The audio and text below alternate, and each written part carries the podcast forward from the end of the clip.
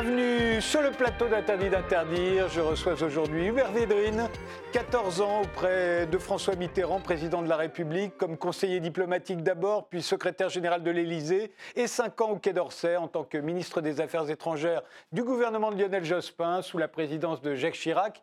Aujourd'hui, vous publiez un dictionnaire amoureux de la géopolitique aux éditions Plomb et Fayard. On peut donc euh, aimer la géopolitique. Euh, on a pourtant l'habitude de ne lui prêter aucune vertu. Euh, Ce sont essentiellement des rapports de force. Et pourtant, quand on vous lit, on prend plaisir, en effet, à la géopolitique. Alors, en quoi est-elle aimable, d'après vous? Écoutez, c'est un titre trompeur, mais c'est le titre magnifique d'une collection qui a un grand succès depuis longtemps. Dictionnaire amoureux. En fait, c'est pas un vrai dictionnaire, parce qu'il y a des tas de sujets dont je ne parle pas. On parle que de ce qu'on a envie de traiter, en fait. Et j'ai notamment parlé de, de- du sujet où j'ai un point de vue un peu différent du point de vue dominant, ou alors pour remettre de la profondeur historique. Et puis on peut être amoureux de la géopolitique.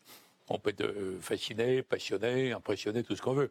Mais c'est le, c'est le nom de la collection. Alors après, j'ai, partant de là, je me, Je vais, je je vais me balade dans l'histoire. je vais formuler ma question euh, autrement. Quel plaisir y prenez-vous à vous y intéresser, à vous plonger là-dedans, à être resté très actif sur ce sujet euh, encore aujourd'hui, euh, longtemps après avoir été euh, aux affaires Ça continue de vous fasciner. Pourquoi? Je ne sais pas, je suis fabriqué comme ça. hein. Ça m'a toujours passionné. Même enfant. Enfant, je, rêvais, mais à partir plutôt des, explorateurs ou des mémoires, à travers, vous voyez, Joseph Kessel, des choses comme ça. Mais le, monde, y compris à travers des romans d'espionnage. Donc le monde, l'histoire, la géographie, la façon dont ça s'entrechoque, les, grandes décisions, les grands décideurs. Avant même de connaître le mot de géopolitique, j'étais attiré par toutes ces choses. Et puis j'ai vu des gens, même très jeunes, j'ai admiré des, personnages. Et puis j'ai la chance d'avoir été entraîné dans l'épopée Mitterrand. Bon, donc puis j'ai vu les, les grands dirigeants. Et encore une fois, c'est c'est ma nature, c'est ma forme d'esprit. Je ne peux pas le théoriser. Et ça a évidemment continué à me passionner, même après les 19 années où j'étais au cœur du pouvoir. Ça, ça reste très intéressant. Mais avec une dimension historique. Parce que je trouve quand même effarant les, les sociétés modernes qui ont le nez sur le guidon. On ne comprend absolument rien au comportement des Chinois, des Russes, des Iraniens, des Israéliens, qui on veut, si on n'a pas en tête un peu de profondeur historique. Mais ce n'est pas un traité rageoir énorme. hein. Vous avez vu, je, je suis une balade non. par rapport à ça. Non, non, il y a des dictionnaires amoureux beaucoup, beaucoup plus épais que celui-ci. Pour vous, euh, d'ailleurs, euh, euh, ça commence par euh, le mot acteur. Euh, pour vous, les États euh, restent les acteurs principaux des relations internationales, même si d'autres acteurs existent aujourd'hui. Alors pourquoi? Pourquoi est-ce que ce sont toujours les États qu'on a longtemps, en tout cas pendant un certain temps, pensé euh, totalement euh, obsolètes? Ça, c'était en Occident. hein. Enfin, c'était en tout cas en Europe occidentale. Mais les Européens ont une vision angélique des choses depuis quelques décennies. Il y a d'ailleurs un, un grand ministre allemand, maintenant président, qui dit attention, nous les Européens, nous sommes des herbivores géopolitiques dans un monde de carnivores géopolitiques. Mais dans le reste du monde, personne n'a jamais cru à la disparition des États. Donc la vraie différence par rapport à l'époque, on va dire, de, Richelieu, c'est que les États ne sont plus seuls. Donc ce n'est pas les, souverains, les dirigeants, les, rois qui ont le monopole des relations internationales. Il y a, un grouillement d'autres acteurs. Mais à la fin, tout le monde les connaît dans la société d'aujourd'hui. Mais à la fin des fins, quand il faut décider quelque chose, quand il faut s'engager, que ce soit sur le climat ou sur des questions de sécurité, ben, il faut bien des, des entités qui signent et qui peuvent faire respecter les engagements. Et ben, ce sont les États. Voilà, Ils sont toujours là. Ils n'avaient jamais disparu. Ils sont toujours là, mais pas seuls. C'est donc toujours une question de numéro de téléphone. Ce que disait Henry Kissinger à propos de l'Europe. L'Europe, quel numéro de téléphone? La France, l'Allemagne, on sait qui appeler. L'Europe, on ne sait pas. Oui, mais comment dire, c'était une remarque ironique, pas entièrement fausse de Kissinger, parce qu'il ne voulait pas être embêté dans les négociations par une espèce d'entité européenne qui est une sorte d'hybride, qui à son époque d'ailleurs pesait beaucoup moins qu'aujourd'hui. Il n'aurait pas fait cette remarque sur, euh, la France. hein. Il, il aurait très bien su que c'était le numéro de téléphone de l'Élysée qu'il fallait faire. Donc c'est une remarque sur l'Europe. Parce que Kissinger, globalement, il a toujours, évidemment, euh, surtout lui, il a défendu le rôle in fine des États. Même quand il y a les entreprises, quand il y a les médias, quand il y a les organisations sportives, les religions et compagnie. À la fin des fins, les États restent ce qu'ils n'ont pas cessé d'être. Donc c'est c'est les gentils Européens de l'Ouest, un peu bisounours, vous voyez, qui doivent réatterrir dans le monde réel, même s'il est plus décevant que ce qu'ils avaient rêvé. Et, et la communauté internationale, Dieu sait si on en parle souvent, est-ce qu'elle est dans le monde réel? Non, il n'y a pas de communauté. le, mot communauté est un terme chaleureux.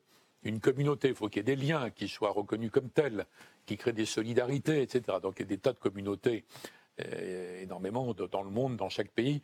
Le, monde ne forme pas une communauté, c'est une foire d'empoigne. C'est une foire d'empoigne. Rappelez-vous d'ailleurs qu'à la fin de l'Union soviétique, les Occidentaux ont pensé avoir gagné. la théorie de la fin de l'histoire. On a gagné, la démocratie, le marché s'impose partout. Et en réalité, l'histoire s'était remise en marche. C'était exactement l'inverse. Et on ne peut pas dire que les, Chinois, même les Chinois moyens, qu'ils ne soient pas un dirigeant ou les, Américains moyens, n'ont pas la même vision du, monde. Les peuples n'ont pas peur des mêmes choses, ils n'ont pas les mêmes espérances. ils ont évidemment des intérêts vitaux communs. Et peut-être que ce sentiment d'appartenance et une vraie communauté en général va venir avec le développement de la prise de conscience sur les dangers écologiques et la nécessité de l'écologisation. Peut-être, mais dans le monde d'aujourd'hui, 2022, on n'en est pas là. Donc c'est un objectif. La communauté, c'est un bel objectif, mais ce n'est pas la réalité d'aujourd'hui. Alors si on prend la France maintenant, on pourrait se dire, que veut la France? Euh, On parle toujours de géopolitique, bien sûr, mais vous montrez bien aussi qu'il euh, y a un avant et un après Jacques Chirac, par exemple. Il y, aurait une, une volonté de la France qui va jusqu'à Jacques Chirac, qui reste dans une idée gaulo-mitterrandiste, on va dire. Et puis après Jacques Chirac, ça commence avec Nicolas Sarkozy, ça part ailleurs. Est-ce que, est que d'abord, c'est, est-ce que c'est juste Est-ce que c'est vrai Est-ce que c'est comme ça que ça se passe? Et à ce moment-là, le que veut la France, est-ce que c'est si historique que ça? Je voudrais rappeler que mon livre n'est pas sur la France en particulier. Hein. Il y a 249 entrées peut-être une dizaine qui concernent la France, mais ce n'est pas sur la France. Donc ce n'est pas une évaluation de la politique étrangère française, mm. ni de la Ve République. Mais évidemment, je parle aussi de la France, parce que la France est quand même un acteur qui reste plus important que ce que croient les Français quand ils sont déprimés, euh, sans tomber pour autant dans la grandiloquence qui n'est pas, qui est disproportionnée. Donc oui, il y a, disons, il y a une histoire de la Ve République qui va de De Gaulle jusqu'à Mitterrand, Gaulo-Mitterrandisme, et Jacques Chirac, en tout cas le septennat parce que je pense qu'un des éléments de la césure, c'est le quinquennat, en fait. C'est le fait que le président, le chef de l'État, n'a pas un horizon politique assuré au-delà du Parlement qui est là. Donc il y a un élément qui, euh, a déstabilisé, à mon avis. Il y a, il y a eu beaucoup de partisans du quinquennat, sinon il n'aurait pas été mis en place d'ailleurs. Donc il y a un élément qui a affaibli relativement, mais c'est un élément parmi d'autres. Globalement, c'est beaucoup moins important que le fait de noter que les Occidentaux qui ont eu le monopole de la puissance et de l'influence et donc de l'histoire avec un grand H pendant 3-4 siècles, ils ont perdu ce monopole. Ils n'ont pas perdu la puissance et l'influence, ils ont perdu ce monopole. Donc les Européens aussi, donc la France aussi. Donc, vous voyez, donc il y a une, évolution euh, générale. Et la France, essaie de, depuis la, fin du système euh, Est-Ouest, les présidents français successifs essaient de réadapter sans arrêt la, politique étrangère de la France dans ce monde global. C'est pas évident, hein, c'est très compliqué. Il y a moins de leviers. Et puis le, monde est mouvant, euh, fuyant. Vous voyez bien tous les, tous les phénomènes actuels. Mais euh, un, pays comme l'Allemagne, par exemple, euh, qui est sur le plan militaire n'a plus d'importance, mais qui sur le plan économique est une grande puissance, est-ce qu'il peut avoir de l'influence en géopolitique? Oui, bien sûr, parce que comment se mesure l'influence? Vous avez les éléments classiques, vous avez la, la force militaire, conventionnelle pour nucléaire. Pour ceux qui l'ont, vous avez la, capacité de se projeter, vous avez la, puissance de la monnaie, du commerce, etc. Donc la, puissance est un élément combiné en fait. il y a quelque chose d'assez immatériel et qui est l'idée que les autres se font de votre puissance. C'est là où le soft power peut être considérable. Il y a, des puissances qui n'ont pas tellement de soft power. Il y a des puissances qui ont un soft power plus grand que leur pouvoir réel. Bon, voilà, tout ça, ça donne un système un peu euh, berlificoté où tout le monde se tient un peu comme ça par la barbichette. Et après, il faut évaluer euh, au cas par cas selon les moments. Mais les Européens, globalement, là vous parlez de l'Allemagne, on peut se poser la question sur l'Allemagne, puis après Madame Merkel, par exemple. Bon, et l'Allemagne a une puissance économique qui, qui se voit dans le fait que les grandes décisions récentes, comme par exemple l'abandon des critères euh, de 3%, vous savez, sur le déficit, la conception du plan de relance n'aurait pas existé si l'Allemagne n'avait pas bougé, en fait. Si l'Allemagne n'avait pas accepté. Donc on voit le poids. Le poids qui est issu de la, de la réunification et d'autre part des réformes de Schröder en Allemagne. Bon, mais c'est dans un ensemble qui dont la puissance est même relativement stagnante, c'est celui de l'Europe. Puisque la projection qu'on peut faire aujourd'hui, c'est que pendant 10 ans ou 20 ans, c'est la rivalité qui peut devenir euh, dure hein, entre les États-Unis et la Chine qui commande l'ensemble. Ce n'est pas l'Allemagne ou la France, c'est autre chose. Alors est-ce que les Européens sont évidemment collectivement, les Européens pèsent plus s'ils sont unis, mais aucun peuple européen ne soutient la conception classique de la construction européiste dans lesquelles la souveraineté leur échappe de plus en plus. Donc il y a une combinaison à trouver. Il y a une vieille formule de Delors qui était très réaliste en fait, fédération d'États-nations. Et aujourd'hui, les, les gouvernements, les, élites, les dirigeants en Europe n'ont pas trouvé encore là, ils ne sont pas réconciliés avec les peuples. Donc ça, a des conséquences sur la façon dont l'Europe ne pèse ou ne pèse pas, va peser ou non dans la suite de l'aventure États-Unis-Chine. Euh, on, en reviendra aux États-Unis et à la Chine, mais l'OTAN, vous dites que c'est la seule euh, alliance militaire encore existante. Et en même temps, vous dites aussi dans votre livre que l'Europe et les États-Unis sont, sont destinés, d'après vous, à s'éloigner les uns des autres. Oui, parce que je réintroduis beaucoup d'histoires hein, dans, le livre. Hein. Encore une fois, ce n'est pas un traité des crises, ce n'est pas un traité des relations internationales, ni de la diplomatie d'aujourd'hui. C'est une promenade historique. Il y a Jean Giscard, il y a Alexandre le Grand, il y a la, bataille de Kadesh, il y, a, Napoléon, il y a plein de choses comme ça. Bon, alors dans la longue distance, en réalité, les États-Unis et l'Europe étaient issus d'une histoire commune, mais ils s'éloignaient gentiment. Il suffit de voir le XXe siècle. En fait, ils, ont énormément tardé à intervenir dans la guerre de 14-18, parce que l'opinion américaine était partagée moitié-moitié.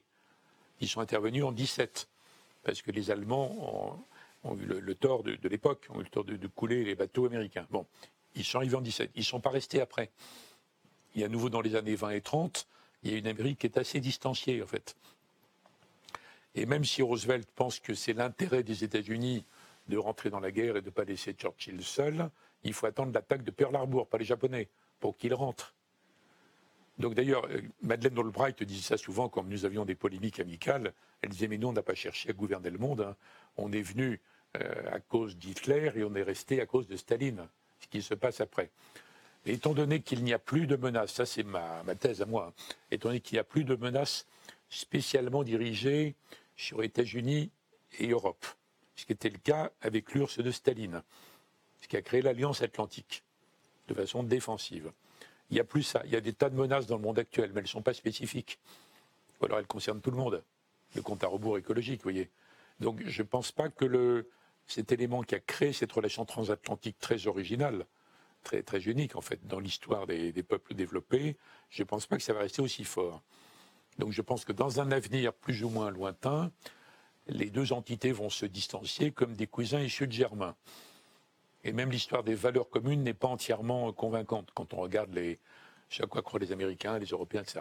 Mais dans la conjoncture immédiate, et là je reviens à l'actualité, sous la présidence Biden, il y a une volonté très claire pour les États-Unis de revenir dans le multilatéralisme.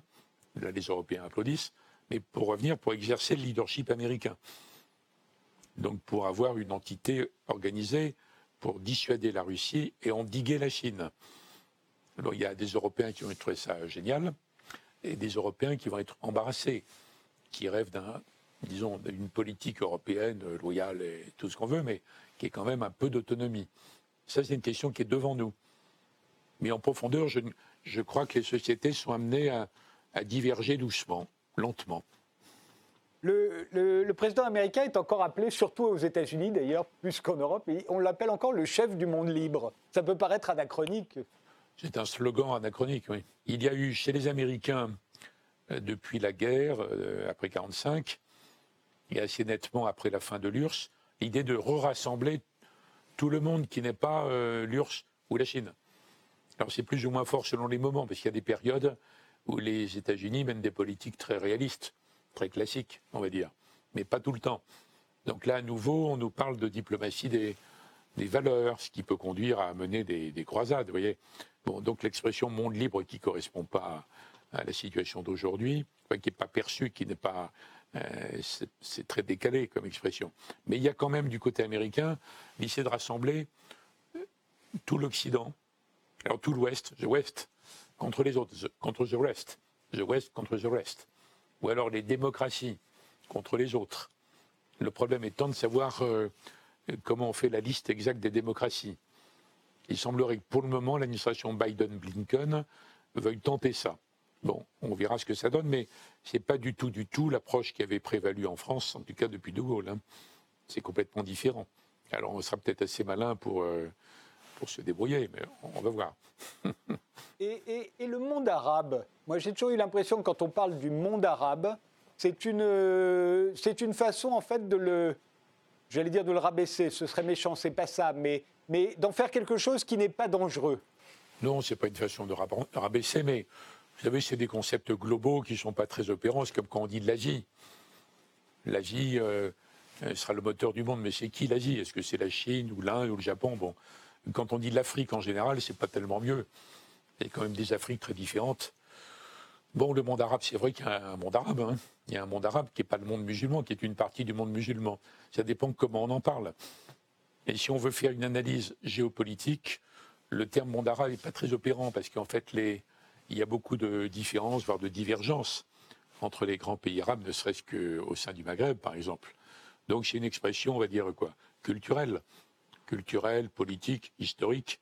Ça correspond aux pays qui ont été euh, euh, dominés, conquis par les Arabes, euh, après, au moment de l'expansion phénoménalement rapide de l'islam, par des Arabes venus d'Arabie, qui ont trouvé des plus ou moins de relais dans les différentes populations, y compris les Berbères du Maroc. Bon, mais faut pas, faut pas chercher à mal sur cette expression, hein, ça dépend de la façon dont est employé, le contexte. La, relation entre la Chine et la Russie aujourd'hui, si on remonte le passé, on se dit que ça n'a jamais marché entre la Chine et la Russie.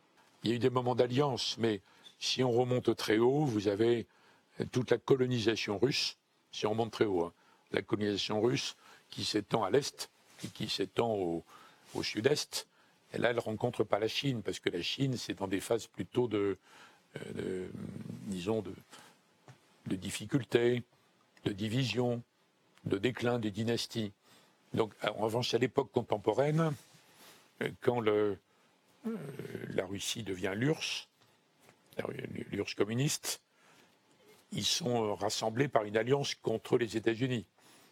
Donc il y a un long moment d'alliance politique, mais qui est artificielle, on voit bien, puisque euh, ça finit par se briser. C'est dire là-dessus que Kissinger jouera sa carte pour faire de la Chine, pendant un temps assez long, une sorte de vrai allié des États-Unis et pour empêcher que la Chine et, la Russie se rapprochent. Puis après, ça repart dans l'autre sens.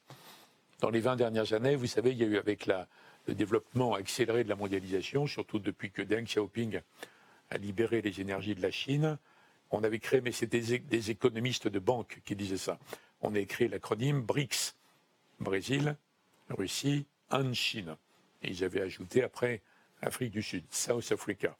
Bon, ça n'a pas de vrai sens géopolitique, sauf la question, ils ont Russie, Chine et l'Inde. Où est, l'Inde là-dedans? Mais ce n'est pas une unité, puisque les Américains, dans la phase actuelle, là, ils veulent mettre en place une stratégie indo-pacifique pour endiguer la Chine, c'est-à-dire avec l'Inde. Et peut-être qu'ils mettront ça en avant dans le sommet des démocraties, s'ils arrivent à, à faire la liste des pays qui sont démocratiques, en tout cas à leurs yeux. Donc c'est un jeu, vous avez raison, qui reste ouvert. Et on ne peut pas du tout raisonner comme s'il y avait une, une alliance constante. Et ce n'est pas non plus le conflit constant. Mais il faut ajouter à ça qu'il y a quand même une inquiétude du côté russe par rapport à l'immensité désertique de la Sibérie. Il y a environ une vingtaine de millions d'habitants, une vingtaine de millions d'habitants entre l'Oural et le, Pacifique. Une ville de 20 millions d'habitants en Chine, vous ne connaissez même pas le nom, quoi. Il n'est pas, c'est pas assez gros, vous voyez. Alors il y a une inquiétude qui était assez nette d'ailleurs dans les, mémoires très intéressantes d'un de mes anciens collègues russes qui était devenu Premier ministre, Evgeny Primakov, et qui expliquait euh, cette inquiétude-là des Russes. Alors, euh, il faut avoir soit une, alliance tout à fait solide avec la Chine et que la Chine soit amenée à respecter l'alliance, ou alors il faudrait à la fois développer et peupler toute la Sibérie. C'est des enjeux très, très, très compliqués. Mais il peut y avoir euh, je crois qu'il faut écarter les deux hypothèses de l'alliance solide ou de l'affrontement entre les deux entités il y aura des hauts et des bas, il y aura des mésententes tactiques et des ententes tactiques entre les deux. Ça dépend aussi de ce qu'on fait nous. Ça dépend si l'Occident a un, jeu simple et binaire qui amène l'ensemble des autres à se regrouper, ou si l'Occident est plus malin. Et l'Inde, alors, puisque vous en parlez, on a l'impression de ces dernières années, je crois que vous employez cette expression, d'hindouisme agressif. C'est quelque chose de totalement nouveau. En tout cas, ça semble totalement nouveau. Est-ce que ça l'est quand on regarde justement sur le long terme? Bon, c'est pas entièrement nouveau historiquement, mais en tout cas, c'est complètement différent de ce qui a été l'Inde. Après le départ des Britanniques, dans des conditions épouvantables, après la partition, avec des quantités de morts astronomiques entre les deux moments de la séparation entre l'Inde, le Pakistan occidental et oriental, puis ce qui devient donc euh, Pakistan oriental, qui devient le Bangladesh. Il y a des moments de violence. Rappelez-vous que, euh, que Gandhi a été assassiné par un, nationaliste hindou, par exemple. Même Gandhi à cause de la non-violence. Et puis il y a eu quand même beaucoup d'assassinats politiques en Inde, même dans la longue période Nehru-Gandhi. Gandhi qui n'est pas la même famille que le, Gandhi au Rouet. Donc c'était sous-jacent, c'était là, mais ça ne se voyait pas. Puis nous, les Occidentaux, ne voulaient voir que cette Inde moderniste, progressiste, la figure de Nehru, qui était exceptionnellement intéressant et tourné vers l'extérieur, ouvert. Bon, il n'y avait pas que ça, en fait. Donc il y a eu peut-être un, une sorte d'erreur dans le regard occidental sur l'Inde. C'est pas dans, les mêmes proportions, mais un peu la même erreur que, quand on regardait l'Iran du Shah d'Iran. voyez En fait, il y avait l'Iran des, chiites, l'Iran des mollahs qui bouillonnaient par-dessous. Alors, c'est pas tout à fait pareil, les conséquences sont moins extrêmes, mais il y a quand même une Inde hindouiste qui est là et qui est revenue avec le Premier ministre actuel, avec des tensions énormes entre les hindouistes et les musulmans. Mais ce qui me frappe, encore une fois, c'est pas, je n'ai pas, mis, dans le livre de long développement un peu rasoir sur chaque pays, mais c'est pour euh, mettre l'accent sur les éléments clés de l'incertitude actuelle et de, demain. Et ce qui me frappe à propos de l'Inde, c'est que c'est un pays qui s'est à sa façon très bien inséré dans la mondialisation. Tout le monde sait euh, la, force incroyable des ingénieurs, des savants euh, indiens, et puis la, la puissance de l'industrie à Bangalore, le développement de Bombay. Et en même temps, c'est pelliculaire, en fait. Et c'est un pays qui n'a pas été affecté en profondeur par la mondialisation. C'est un pays qui est beaucoup moins décérébré, euh, aliéné, on aurait dit à l'époque marxiste, que l'Europe, par exemple, qui sait vraiment plus bien qui elle est, en fait, dans tout ça, après des décennies d'américanisation. Donc il y a un côté euh, en Inde qui fait penser, euh, avec une sorte de fanatisme en plus, au Japon. Le Japon qui est ouvert et en fait impénétrable et qui est resté profondément lui-même. Donc il fallait rechercher les, les racines de tout ça quand on veut comprendre ce qui se passe en ce moment et la suite. D'où les allers-retours historiques. Il y a deux livres qui ont marqué euh, la géopolitique euh, et tous ceux qui s'y intéressaient à la fin du XXe siècle. C'est euh, d'abord l'article, puis le livre de, Fukuyama sur la fin de l'histoire, et ensuite le, le, choc des civilisations. Juste un mot, parce qu'on va faire une pause dans une minute. Fukuyama, est-ce qu'on y a cru à un moment, à la fin de l'histoire? Oui, bien sûr. Les Européens croyaient à ça avant Fukuyama. Ils étaient fukuyamesques le côté bisounours des Européens. Ils croyaient à ça bien avant. Et quand Fukuyama a dit ça, ils ont dit Mais oui, bien sûr, c'est ça que nous aimons, c'est ça que nous voulons. Alors peut-être que ça sera vrai un jour, hein, mais c'est pas vrai encore. Et Huntington, en fait, avait moins tort que Fukuyama. Il faut d'ailleurs rappeler que Huntington n'a jamais préconisé le clash. Il trouve ça effrayant. Il dit attention, euh, nous ne sommes pas dans une évolution euh, à l'eau de rose. Quoi il peut y avoir des clashs entre civilisations. Là, il y a eu plein de critiques dont certaines étaient fondées, mais je crains que pour un temps encore assez long, il n'ait plutôt plus raison que, que Fukuyama. On fait une pause euh, et on y revient tout de suite, Hubert Védrine.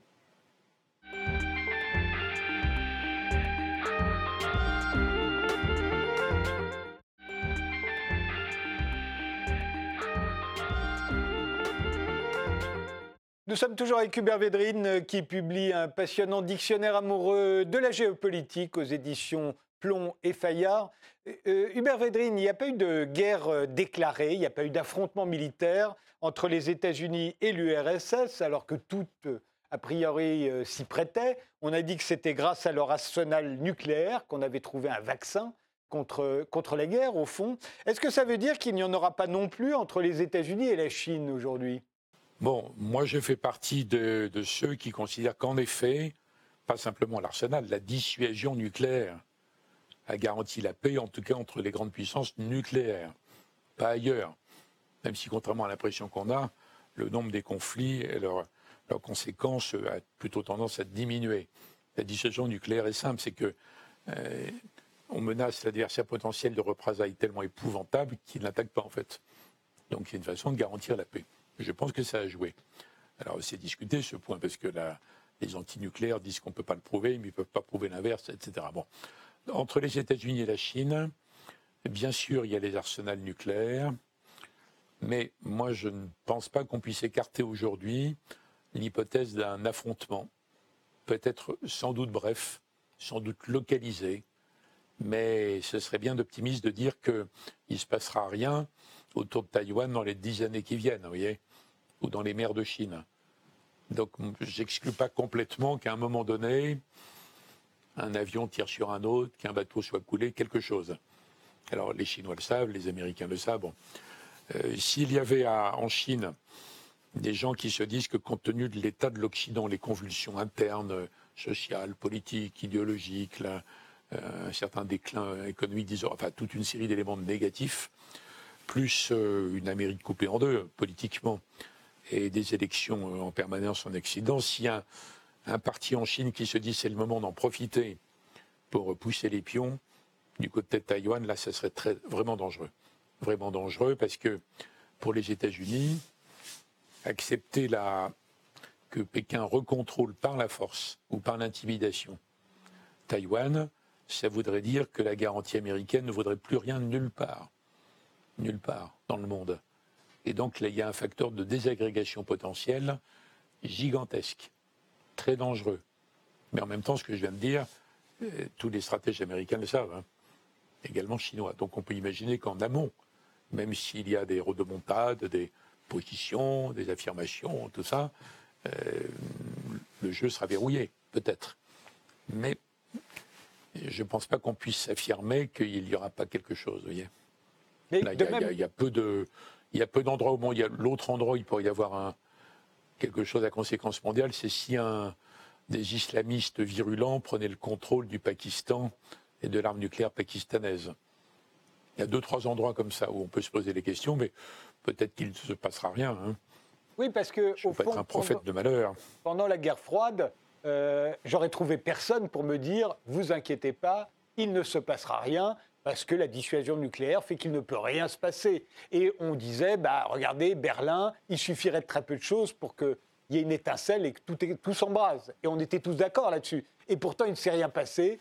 Et, rétrospectivement, on se dit, bah oui, il ne pouvait rien se passer. Et je me demande si on ne pourrait pas se dire la même chose aujourd'hui, même si évidemment personne n'en prendra le risque.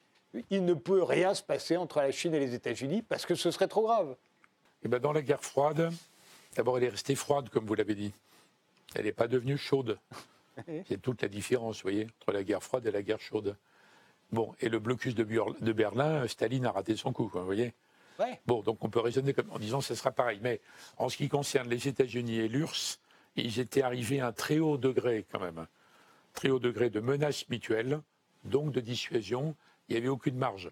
Alors, il y a eu des conflits intermédiaires, mais dans ce qu'on appelait le troisième monde, le tiers-monde de l'époque. Il n'y a plus de tiers-monde aujourd'hui, il y a toute une collection de pays plus ou moins émergents. Donc c'est moins net, c'est moins, moins cristallisé, à mon avis, dans une posture de dissuasion qui verrouille toutes les hypothèses. Et on verra, mais je, je serais très content que votre euh, comparaison soit exacte. Ça veut dire que la situation est verrouillée en termes de paix, hein, même entre la Chine et les États-Unis. Ce qui n'empêchera pas la Chine de pousser ses pions de mille façons. Et admettons votre hypothèse, très bien. D'ailleurs, mon livre n'est pas, n'est pas alarmiste, hein, n'est pas cataclysmique. Euh, Il est même euh, souvent malicieux. allons plus loin. Les États ne se font plus la guerre. Euh, et, et, les guerres entre États ont été remplacées par des guerres civiles ou des guerres de souveraineté. Pourquoi?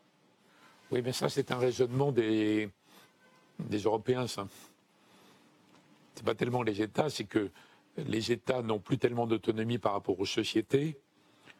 Les politiques étrangères sont souvent dictées par l'opinion, ce qui peut amener à changer tout le temps d'ailleurs. Hein. Et, donc, c'est des sociétés incapables d'assumer la guerre, en fait. On voit le mal qu'ont les sociétés européennes, hédonistes, individualistes, etc., à assumer des, des, situations compliquées, comme la pandémie, mais qui n'a rien à voir avec les guerres mondiales. Hein. Ça n'a rien à voir. Donc on voit bien qu'il y a une, sensibilité, une fragilité. On n'imagine pas ces, sociétés en, guerre, en fait. Mais euh, il en tête malheureusement que toutes les sociétés ne sont pas comme ça. Donc il faut vraiment tout faire pour que l'Europe telle qu'elle est devenue ne soit pas confrontée à des menaces physiques vraies. Déjà, il y, a, il y a le terrorisme islamique. Et les Européens tergiversent sans fin sur la façon de, de désigner, de nommer, de traiter, de prévenir, etc. etc. Donc, euh, ça, ça, enfin, beaucoup de choses dans vos questions ramènent aux interrogations sur l'Europe, plus que sur les autres, sur les Européens, sur ce que les Européens veulent vraiment. Si vous regardez bien, euh, il n'y a pas qu'en Europe qu'il n'y a plus de guerre entre États. Euh, les guerres interétatiques, c'est fini. On, pourrait dire, vous avez vécu ça d'ailleurs en première ligne, Hubert Védrine, le dernier qui a essayé, c'est Saddam Hussein. Avec, il y a eu la guerre Irak-Iran, qui pour nous nous semblait quelque chose d'un autre âge. On a l'impression de revoir la guerre de 14. Euh, ensuite, il a envahi le Koweït. On n'avait pas vu ça depuis une éternité. On ne l'a plus vu depuis d'ailleurs. Un État qui pense qu'il peut envahir l'autre et, l'annexer, par exemple. Et puis à la fin, euh, ça s'est terminé par l'Amérique envahissant l'Irak. Euh, donc, alors évidemment, ce n'était pas vécu comme une, une guerre interétatique, mais enfin pourtant c'était quand même ça. Mais au fond, c'est la dernière fois euh, à travers Saddam Hussein qu'on a vécu des guerres interétatiques. Oui, mais c'est pas tellement vieux. Hein. Non, c'est vrai. Vous parlez d'événements qui ont, qui ont 20 à 30 ans. Et au Yémen, alors c'est pas officiellement interétatique, mais en fait au Yémen, l'Arabie et l'Iran se combattaient par yéménites interposés et sur le terrain yéménite. Donc euh, vous allez un peu vite en besogne là. Est-ce que ça n'est pas pour ça, justement, que parce qu'il n'y a plus de guerre interétatique, mais des guerres euh, de souveraineté, des guerres civiles dans lesquelles d'autres puissances, bien entendu, interviennent, comme c'est le cas au Yémen, est-ce que ça n'est pas pour ça que les guerres sont finalement moins brutales, moins, et qu'elles font moins de victimes qu'autrefois? Non, il y a un autre élément, c'est que euh, les guerres ont fait des dégâts monstrueux et des victimes immenses quand elles, les systèmes militaires se sont industrialisés, ont acquis des capacités de, tuerie de masse en quelque sorte. Et on était encore à l'époque des combats terrestres avec d'immenses armées terrestres. L'armée française était la première du monde en nombre en 1918, vous voyez, par rapport à ça. Donc il y a un moment qui a coïncidé avec l'épouvantable XXe siècle sur ce plan, de guerre avec des massacres monumentaux.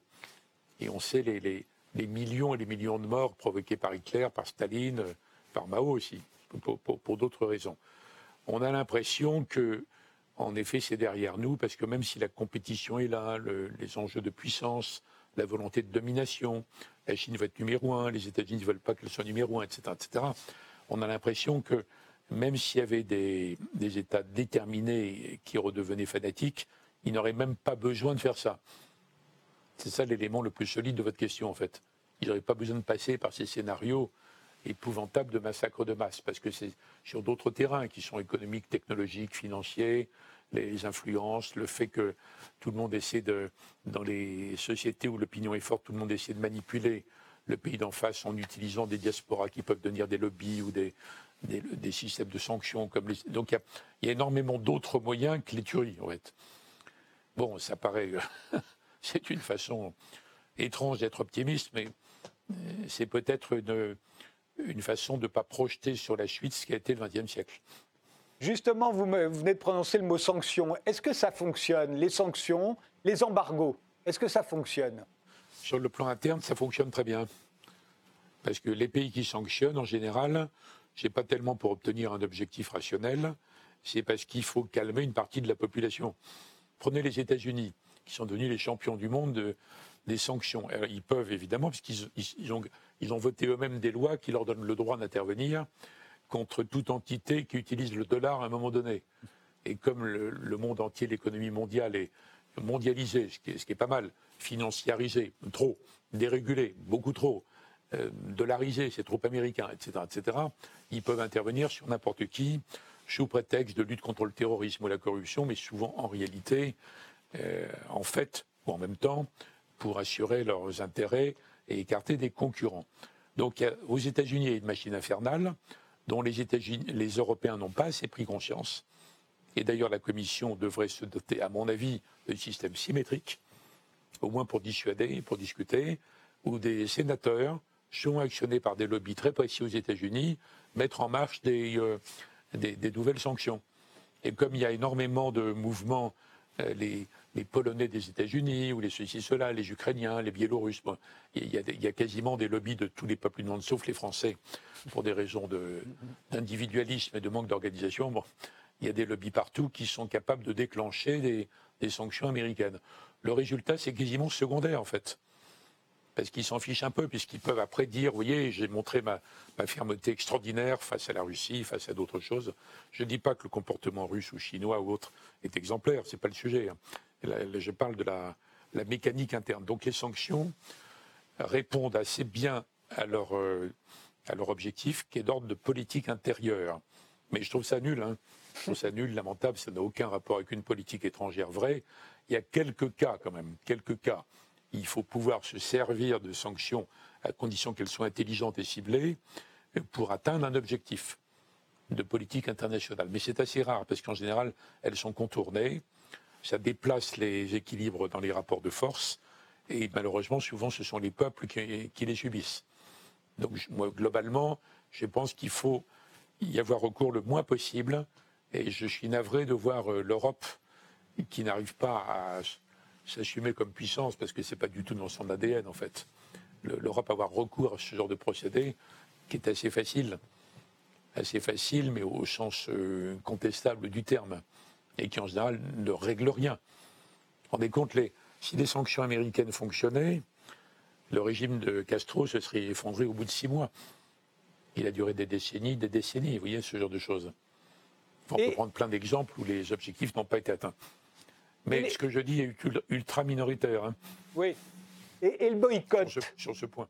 Le boycott, euh, ça a fonctionné avec l'Afrique du Sud, par exemple.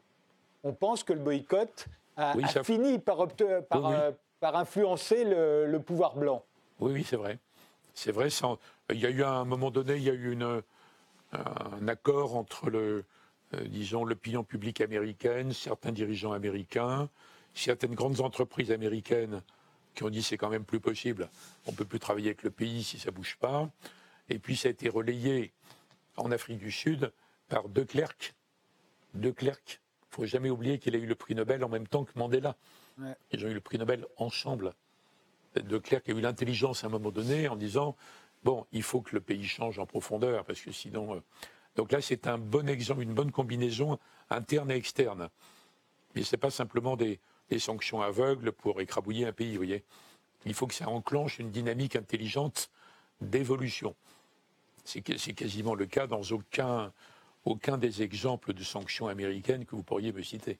Hubert Védrine, vous êtes le, père de, de l'expression l'hyperpuissance, qui a eu beaucoup de succès. Vous parliez des États-Unis. Vous êtes le père d'une autre expression que vous rappelez dans, dans ce livre, mais qui a eu beaucoup moins de succès, c'est l'irréal politique. Et, ça, personne ne vous a repris derrière. Est-ce que vous pouvez nous rappeler ce que c'est que l'irréel politique et pourquoi c'est un concept qui fonctionne? Alors, il est de bon ton, normalement, de critiquer la réelle politique, qui est censée être horrible, cynique, immorale et compagnie.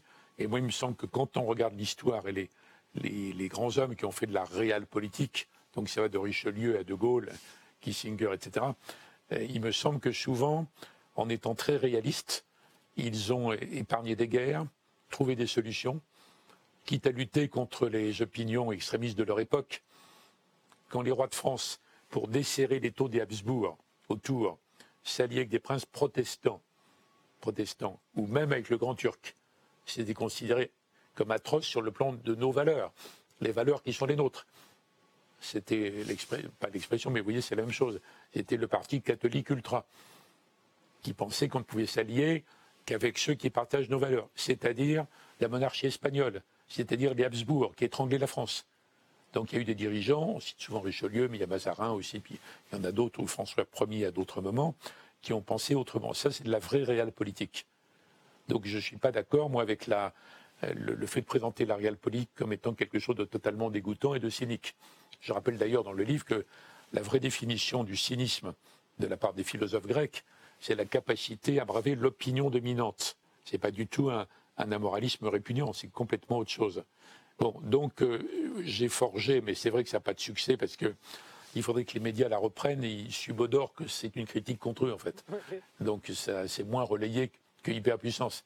Donc irréal politique, c'est une politique qui est fondée sur l'irréalisme, qui est fondée sur des chimères, une vision euh, fantasmée, euh, peut-être idéalisée, mais en tout cas fantasmée du monde réel, en, maniant sans arrêt des concepts comme la communauté internationale, etc., dont on a parlé, qui correspondent pas des réalités.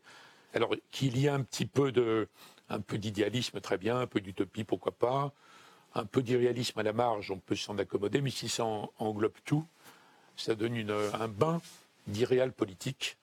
Et moi, j'appelle les Européens qui seraient d'accord avec ce raisonnement à essayer d'en sortir. Et merci d'avoir donné l'occasion de dire ça. Euh, revenons à la, géopolitique. Euh, évidemment, on sent bien que ce qu'il y a de très important dans la géopolitique, c'est la géographie. Euh, c'est bien de, lire une carte, de regarder un globe terrestre. C'est la démographie. Elle a longtemps gouverné les relations internationales, la démographie, évidemment. il y a la puissance technologique et militaire. mais il y a aussi vous, insistez beaucoup là-dessus dans votre livre, à travers tous les articles. Il y a le passé. Il y a les humiliations, par exemple, qu'on a pu connaître, qu'un peuple a pu connaître et que ces dirigeants vont réactiver plus ou moins. Euh, le passé, ça a l'air fondamental pour comprendre la géopolitique. Au fond, l'histoire est aussi importante que la géographie. Et oui, mais c'est une évidence. C'est même extraordinaire d'avoir à réexpliquer ça, voyez. C'est évident que les peuples fonctionnent avec un, un passé, des choses qui leur font peur, plus jamais ça, ou une, aspiration. On ne comprend rien là, aux relations entre les pays des Balkans, par exemple, si on n'a pas le passé en tête. Au moment de la désintégration de la Yougoslavie, Tito était assez génial pour faire coexister tout le monde. Quand ça s'est désintégré, dix ans après la mort de Tito, c'était évident à l'avance, quoi qu'on pense des Croates et des Serbes, que jamais les, Croates des Krajina, pardon, les Serbes, excusez-moi, les Serbes des Krajina en Croatie, qui étaient là depuis aussi longtemps que les Croates de Croatie, accepteraient d'être mis sous les ordres des Croates, dans lesquels ils voyaient encore les Oustachis qui étaient alliés aux nazis. On peut dire c'est idiot, il y a longtemps, c'est pas les mêmes gens. Il n'empêche que c'était vécu comme ça. Et donc, si vous prenez les relations entre les peuples du Proche-Orient, les relations Chine-Japon, les relations même entre les Européens, même si c'est très enfoui, énormément de situations en Afrique, etc., etc., on ne peut pas comprendre si on ne se raccorde pas ça si on ne raccorde pas ça avec un passé assez loin, plus ou moins lointain. Dans les Balkans, c'est des fois mille ans avant. Vous voyez euh, En Chine, il faut revenir au, siècle des traités inégaux, où les dynasties en pleine décadence en Chine n'arrivent pas à s'opposer aux stratégies coloniales des Occidentaux, des Russes et des Japonais, etc. Donc il faut mettre ça, mais il ne faut pas enfermer non plus. Donc je pense que c'est un grand danger de couper avec le passé, du passé faisant table rase, c'est toujours été un slogan effrayant, totalitaire, absurde et impraticable en réalité. Impraticable. Mais il ne faut pas être non plus enfermé dedans. Il ne faut pas avoir l'idée que l'histoire va vous empêcher de bouger. Mais elle ne peut pas parce que l'histoire vous apprend des choses très différentes. Mais elle peut mettre en garde sur les erreurs principales, donner des, fils conducteurs, des perspectives. Bref, je suis pour euh, manier les deux, quoi, marier les deux. La vision historique et puis la compréhension de l'actualité. Et puis il y a l'opinion publique. Et en fait, en vous lisant, je me disais, mais au fond, les fake news, c'est dans les relations internationales qu'elles sont le, plus utilisées. Alors, est-ce que c'est plus grave aujourd'hui euh, pour les peuples euh, Je ne sais pas, quelque chose comme la dépêche d'Ems, par exemple, qui va être la, cause de la, guerre entre les, Français et, la Prusse. Euh, Napoléon III sait très bien que la dépêche d'Ems, c'est un faux. C'est un faux de Bismarck. Et pourtant, il y va. Il y a un moment, on a l'impression que les fake news, c'est plus fort que tout. Alors, il y, a, plusieurs choses. Oui, Bismarck est très malin. Il a, réussi à piéger Napoléon III en utilisant, en misant sur l'opinion nationaliste française, l'opinion humiliée, excitée, qu'il connaît très bien. Bon, mais ça, c'est une manœuvre classique qui pouvait exister même avant les médias contemporains. Après, il y a le poids de l'opinion. Le poids de l'opinion. La plupart des gens considèrent que c'est un grand progrès. Le poids de l'opinion, la transparence, le fait de savoir les choses tout de suite, et puis l'aspiration à une démocratie directe, instantanée par rapport à la, vieille balourde démocratie représentative. Je pense que c'est à double tranchant. Il y a des progrès, évidemment, mais il y a aussi le fait que ça chauffe les opinions et ça rend quand même les compromis très difficiles. Très difficiles. Alors que dans les, grandes, questions, vous voyez les questions euh, israélo-arabes ou indo-pakistanaises, ou entre la Chine et le Japon, enfin plein d'autres sujets, à un moment donné, ceux qui ont le sens de l'État, le sens de l'avenir, qui cherchent le compromis, etc., à un moment donné, ils doivent aller un peu, un peu contre les convictions de leur propre camp, un peu contre les fanatismes internes. C'est-à-dire à ça qu'on reconnaît les hommes ou les femmes d'État, à mon avis. voyez? Donc si vous avez que des opinions surexcitées et qui veulent commenter à chaque minute le déroulement d'une négociation, à peu près plus rien n'est soluble dans ce monde-là.